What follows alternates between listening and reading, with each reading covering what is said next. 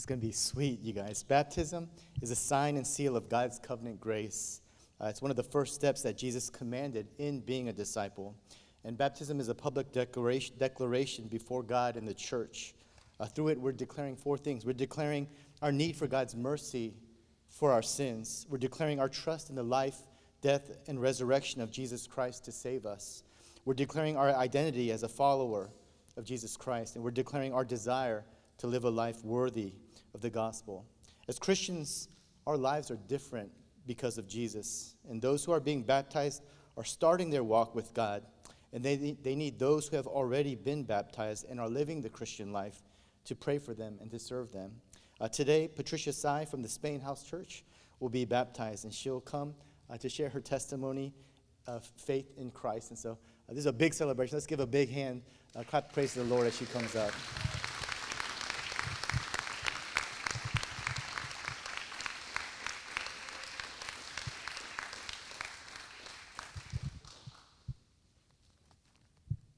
Don't worry, it's not the whole book.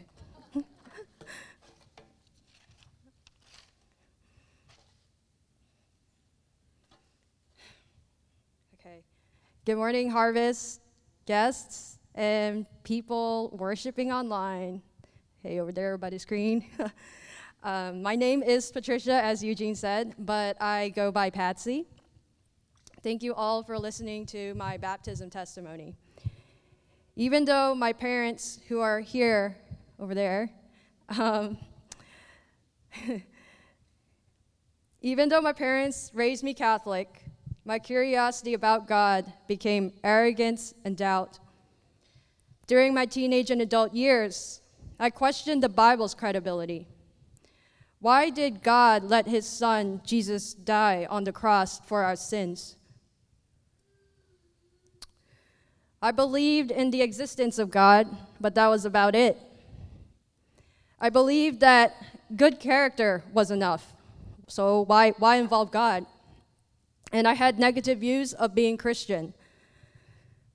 But about two years ago, my former coworker, actually two coworkers, they were former coworkers, now friends, Veronica Pack, where are you in the crowd? Raise your hand. No, just kidding. Um, and my other friend, Jasmine Rosario, uh, she, she was also my coworker. They wanted me to get to know Jesus. That's how I slowly started my relationship with God. But I still had great doubts. Those doubts changed on September 12th. After ghosting Harvest several times, I finally attended Sunday worship service again. I sat all the way in the far left back corner by the emergency exit. and Pastor DL, I assure you that I was not planning an exit strategy. but that was the picture of how I was living.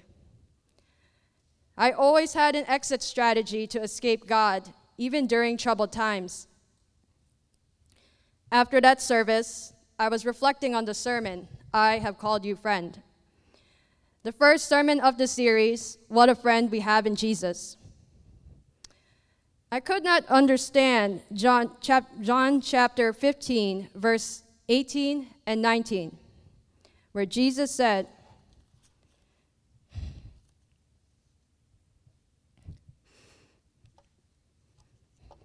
If the world hates you,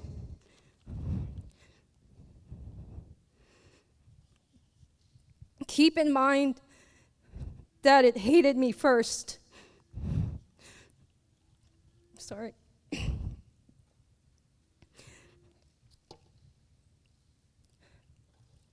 If you belong to the world, it will love you as its own.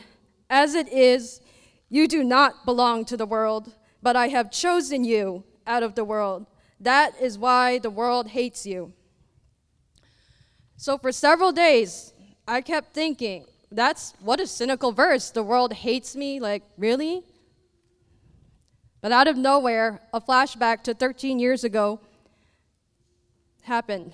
Something really bad happened to me, causing me to be mentally unstable and then hospitalized. I remembered the one person who was kind to me. I asked her, Do you believe in Jesus? She replied, smiling, Yes, I believe in Jesus. She was the only one who held a conversation with me. And at that moment, I felt human again.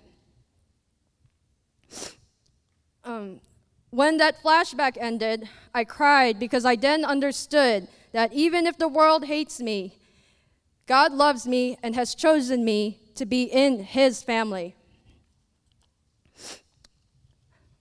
Last month, during our three strand prayer time, I read this in Dane Ortlund's book, Gentle and Lowly.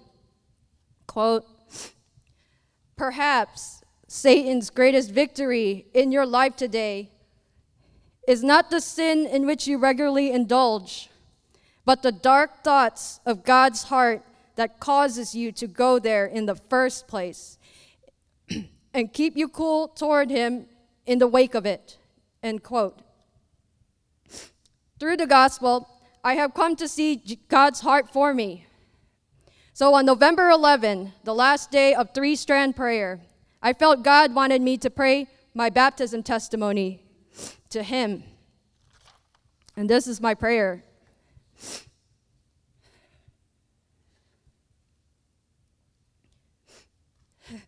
Oh, thank you. Thank you. How much does this cost? All right, thank you. Dear Heavenly Father, I confess that I hurt you when I emptied my heart into darkness. You saw my addiction to numbness, isolation, and overthinking. You hurt when you saw me struggle to do daily activities and wanting to sleep all day because of my depression. You saw my soul darken when you heard me question the existence of life. You heard me wishing substances could numb my pain. Thank you that you never let me give in to the lie that substances could fill a void. You saw how I stayed busy to avoid praying to you. Father God, you know all my other painful events. You know I have not fully forgiven the people that took advantage of me too. You knew, you know that my sin prolonged my suffering. Through all that, you were with me. Yet, I rejected your love and grace. I thought self love and the love I received from family and friends were enough. I thought that counselors and self help gurus were enough. Yet, Father God, you patiently waited for me to turn to you and continue to keep me safe. Father God, I did not see myself as your child. I wanted to create my own identity based on my experience and people's beliefs and validation. I wanted to be the author of my own life. I believed that I knew the definition of good character and that I did not commit any great sins because I thought sinning meant treating people badly. I refused to follow your son, Jesus Christ, and I refused prayers from Jesus' followers. I even made fun of them and him. I was just like the crowd mocking Jesus on the cross. Father God, I ask for your mercy, for I am a sinner. I committed the sins of doubt disobedience, self righteousness, self pity, and selfishness. I was not grateful to you for so many years. I pray that you reveal my hidden sins so I can grow in my love for you. I thank you that even when I was your enemy and I did not want you, you still pursued me. Thank you that you sent your, G- your Son, Jesus Christ, my Savior, to live and die to take away all my sins. Because of your grace, I proclaim that I am a child of yours, Father God. I place my trust in you. I believe that your Holy Spirit lives within me.